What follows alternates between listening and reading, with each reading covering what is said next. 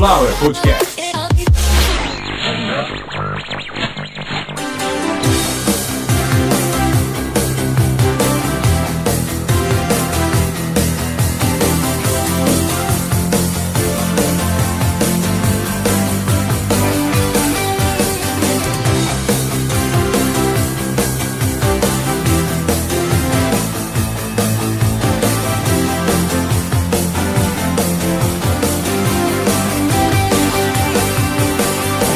Começando a 92 edição de Caviar uma Ova, o seu podcast aqui da Sunflower Podcasts. Uma usina de podcasts. E olha só, hoje a gente vai falar de um assunto completamente diferente que eu nunca abordei aqui no Caviar uma Ova. É, mas é um assunto extremamente interessante, até porque envolve uma. Um, um, eu, não, eu ia falar uma celebridade, mas eu acho que a gente não pode nem usar esse nome envolve o maior nome neste momento agora. A gente ainda está vivendo uma pandemia, né? A gente está aí finalzinho de novembro de 2020, infelizmente o ano que não teve, 2020 de março para cá, foi só quarentena, isolamento, mentiras, enfim. E muitas coisas aconteceram, principalmente aí na internet, podosfera e tal. Então, hoje, como vocês viram no episódio, muitas pessoas não fazem a mínima ideia do que se trata o chifre da África, né? Uma região de muitos conflitos, uma região de um clima extremamente tenso há muitos anos. É, tivemos uma guerra lá que durou décadas.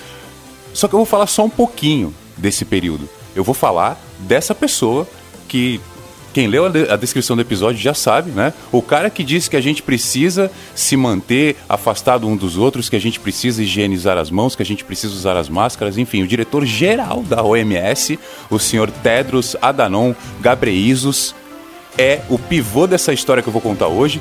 Antes de começar essa história, muda a trilha aí. Vamos falar do PicPay e vamos falar do Pix, que temos novidade agora. Então, vamos lá?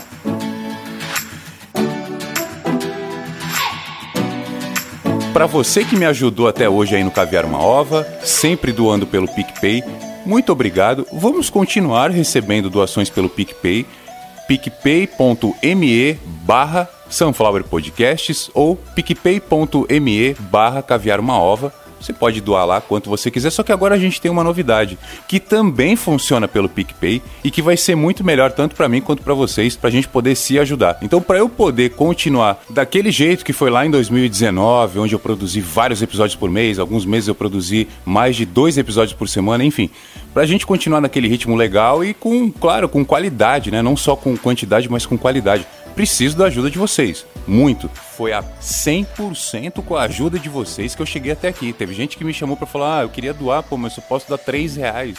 Criei um plano, inclusive, mensal. Porque muita gente falou: pô, eu nunca tenho dinheiro e tal. Às vezes eu queria doar, mas, pô, vou dar 2 reais, vou dar 3 reais. Eu quero. Você já pensou se 100 mil pessoas me doarem dois reais? É, eu, eu vou gravar lá na África que é da África que a gente vai falar hoje. Então vamos lá. Se você quiser doar qualquer coisa, olha que fácil. Eu expliquei no episódio passado, no 91, como usar o Pix, né? Então você que já cadastrou sua chave Pix, você pode mandar um centavo ou um milhão de reais para Sunflower Podcasts. E qual que é a chave Pix da Sunflower Podcasts? ai, ai, como vocês são inocentes. É claro que a chave Pix da Sunflower Podcasts é sunflowerpodcasts@gmail.com. Você digita essa chave Pix, seja lá qual for o aplicativo que você tiver de pagamento, e o seu donativo cai aqui na conta da Sunflower. Eu posso comprar pão, leite. Toca a música do leite aí que eu vou terminar de falar terminar de falar do Pix. Você não fez uma música sobre comprar leite, não, né? Chegando no mercado, compra leite. Eu quero comprar leite. Quanto tá o leite?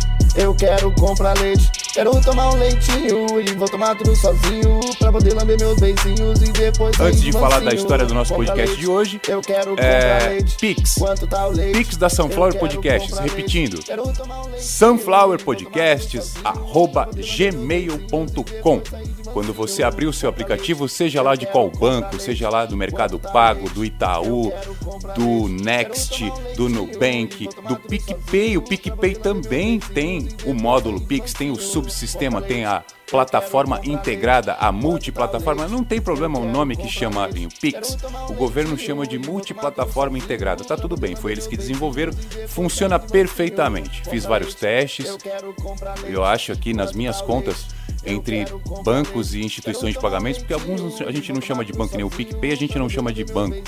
Podia chamar o japonês aqui para falar disso aí, hein? Não, não vamos chamar japonês nenhum aqui. Não, não, não, não, tranquilo, tranquilo. Vai ter um episódio que a gente vai falar só em japonês, aliás.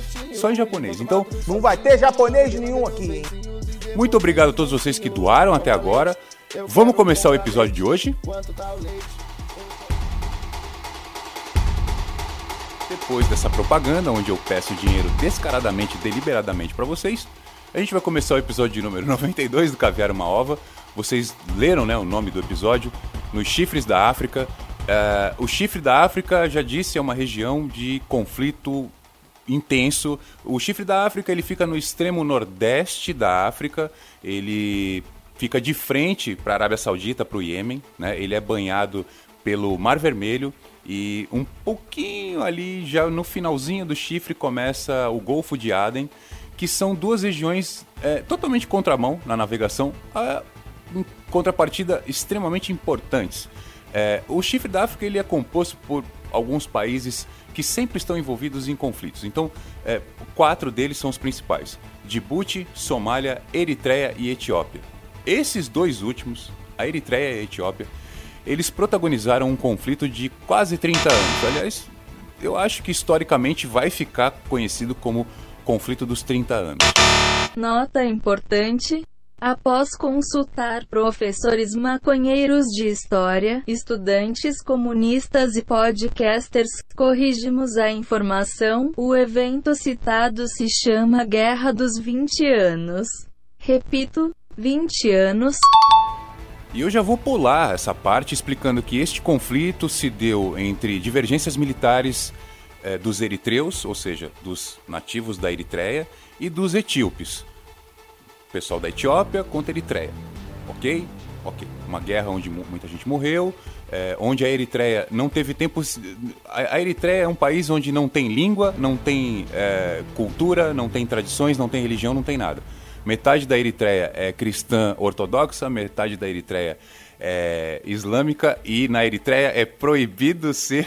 Tô rindo porque é foda isso, cara.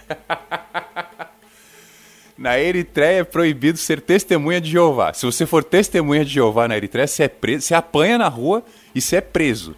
Eu não tô fazendo apologia a nada aqui não, mas eu vou te falar é uma ótima maneira de você proibir, de você coibir esse ato das pessoas tocarem na sua campainha às 9 horas da manhã de um sábado para perguntar se você conhece a palavra de sei lá quem.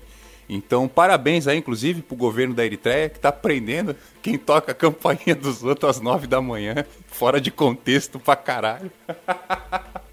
vamos pra essa história que é sério. Vamos lá, vamos lá.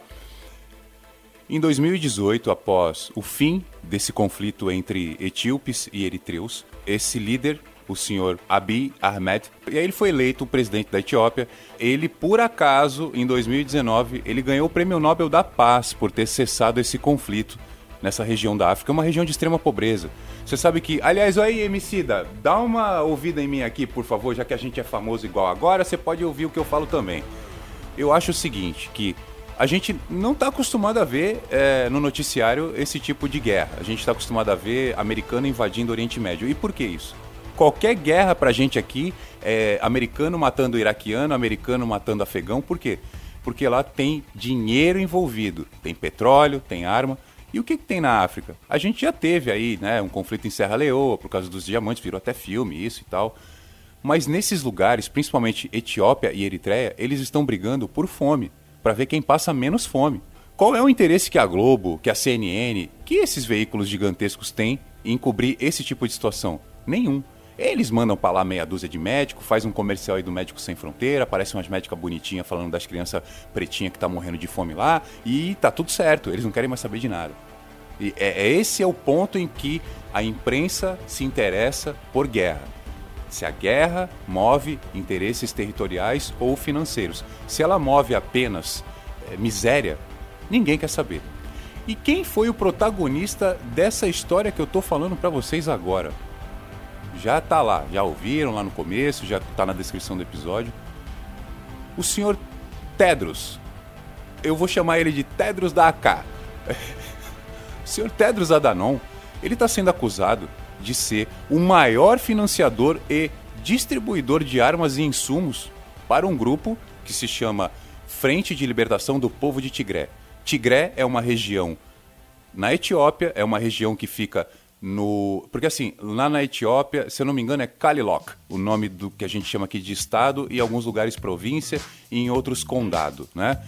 Na, na Etiópia se chama Kalilok e o maior Kalilok, a maior província de todas, é onde nasceu o Sr. Tedros, que sempre foi uma região conflituosa. Então a região de Tigré se escreve Tigray. Se vocês escreverem aí, vocês vão ver onde fica. Tigray, com Y no final se pronuncia Tigré. Então, na região de Tigré ainda existe um grande conflito, um grande conflito armado. Nesse momento, hoje, no dia 24 de novembro, um grupo armado, que hoje é considerado um grupo rebelde, chamado FLPT, que é o Fronte de Libertação do Povo Tigré, que não por acaso é o povo do Sr. Tedros, o chefe, o diretor-geral da OMS, o cara que cuida da saúde no mundo inteiro. Você sabe que quando começou essa história toda, e eu vim aqui, né? Tem outros podcasts lá onde eu falo bem dele. Por que, que eu falo bem dele? Porque ele é o cara capacitado hoje, a maior autoridade em infectologia, microbiologia e infectologia. Não tem ninguém que possa responder hoje mais do que o cara, pelo menos não na OMS. E para chegar até a OMS, você tem que se destacar muito, e muito, e muito antes. As únicas duas acusações contra o Sr. Tedros, quando ele foi ministro da Saúde na Etiópia, foi ter manipulado os números de duas epidemias de cólera. Ele se explicou, ele respondeu por isso, ele não foi, ele não foi condenado porque realmente ele conseguiu provar que o que ele estava tentando fazer era conter o pânico. E após essas acusações, o tempo passou, o Sr. Tedros assumiu a direção geral da OMS. Após assumir a direção geral da OMS, o país dele, a Etiópia, continuou em conflitos, conseguiu um período de paz, aparentemente depois da dissolução de um governo o qual o senhor Tedros fez parte, na área da saúde.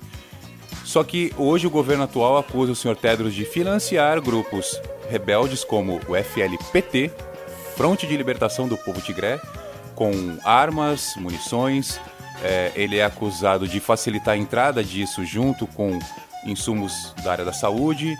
Enfim, o senhor Tedros, ele agora, neste momento, ainda é o diretor-geral da OMS.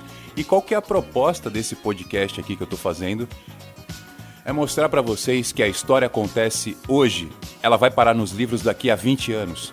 E lá, absolutamente nenhum dos protagonistas são homens bons. Eu estudei a minha vida inteira e não parei e não quero parar. E até hoje, a gente não acha no livro de história o Nicholas Winton, a gente não acha em livro de história o seu Manuel ali da esquina que levou pão, leite, óleo, açúcar, remédio, fralda para crianças pobres que iriam morrer de fome e de doenças se não fosse ele. Nos livros de história, a gente só vai achar quem dominou, quem matou, quem estuprou. Então, neste momento, se a gente for procurar a história da Etiópia e daquela região da África, a gente só vai encontrar demônio. Só cara que cortou, que matou, que tacou fogo, que estuprou. E esses caras chegaram nesse ponto porque alguém os ajudou. Eles se apoiaram em grandes forças para chegar ali. Eu quero crer, eu vou torcer para que o senhor Tedros apareça com uma defesa muito melhor do que a que ele colocou no Twitter, onde ele diz que preza pela paz e que faz o possível para a saúde do povo dele, enfim. Declarações meio que perdidas, meio evasivas. Então, eu resolvi gravar esse podcast porque, olha só, eu comentei aí com todo mundo, tive uma grande crise de ansiedade no meio de uma gravação, passei muito mal, quis abrir um buraco na parede para sair de dentro do estúdio mas eu tô bem, tô aqui gravando. E esse podcast que eu tava gravando era um podcast de comédia. Eu tava gravando um podcast, aliás, a maior loucura que eu, que eu já escrevi. eu tô gravando um podcast chamado Tomodachi no Yurei. Uma dádiva dos ninjas. Que em japonês quer dizer vacilo dos amigos. E realmente era um podcast de comédia. É, né? Um podcast de comédia, onde eu vou contar histórias engraçadas, até de fatos históricos, mas que muitas vezes o protagonista fez muitas bobagens, como por exemplo, a, a independência do Brasil e proclamação da independência, é, independência ou morte, que bonito, Dom Pedro no cavalo. Não, não era cavalo. e ele não tava tão bonito.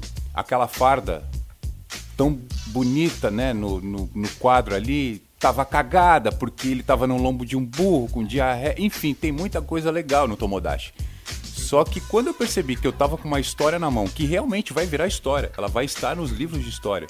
O cara que tá à frente dessa maluquice que é essa pandemia provavelmente vai estar num tribunal internacional por crimes contra a humanidade, por ter enfiado sei lá quantas mil dezenas de AK-47 vulgo fuzil Kalashnikov na mão de um monte de doido faminto despreparado, pensei, é essa a história que eu vou contar. Só que eu não vou usar essa minha qualidade aí de quando eu fico indignado, todo mundo dá risada. Eu vou contar de uma maneira um pouco mais séria. Então, é uma história pesada, mas é história, é notícia, porque tá acontecendo agora. Quem quiser qualquer tipo de informação a respeito, com as palavras-chave, por exemplo, Tedros, é, acusações, é, Tedros, rebeldes, Tedros, Tigré, qualquer palavra-chave junto com o nome do seu Tedros Adhanom vai te levar aí para esse noticiário, que são notícias novas, é claro, como eu disse, vai virar história. Então resolvi me antecipar mais um pouco, deixar vocês um pouco atualizados dessa sujeira que tá o mundo, não escapa ninguém, se gritar pega ladrão, tá ligado como é que é, né? Caviar uma Ova, edição de número 92. Deixei para falar agora no final. Chegamos no segundo ano, então Sunflower Podcasts comemora dois anos de existência. Deixei para comemorar porque a minha filhota tá para fazer aniversário. Eu vou comemorar os dois anos de Sunflower junto com os 10 anos da minha filha. Tô muito feliz, muito obrigado a todos vocês aí. Lembrando, se você gostou do conteúdo, quer mais um pouco, quer que eu produza mais, estamos chegando no episódio 100, pode doar pelo Pix, pode ser pelo PicPay, claro picpay.me barra Podcasts ou picpay.me barra Caviar uma Ova, porém, Pix, muito mais rápido, funciona 24 horas, 7 dias por semana e a chave Pix da Sunflower Podcasts você acabou de ouvir. sunflowerpodcasts.gmail.com é o nosso e-mail, é o nosso meio de comunicação, é a nossa chave Pix. Tô contando com vocês e até o próximo episódio. Sunflower Podcast.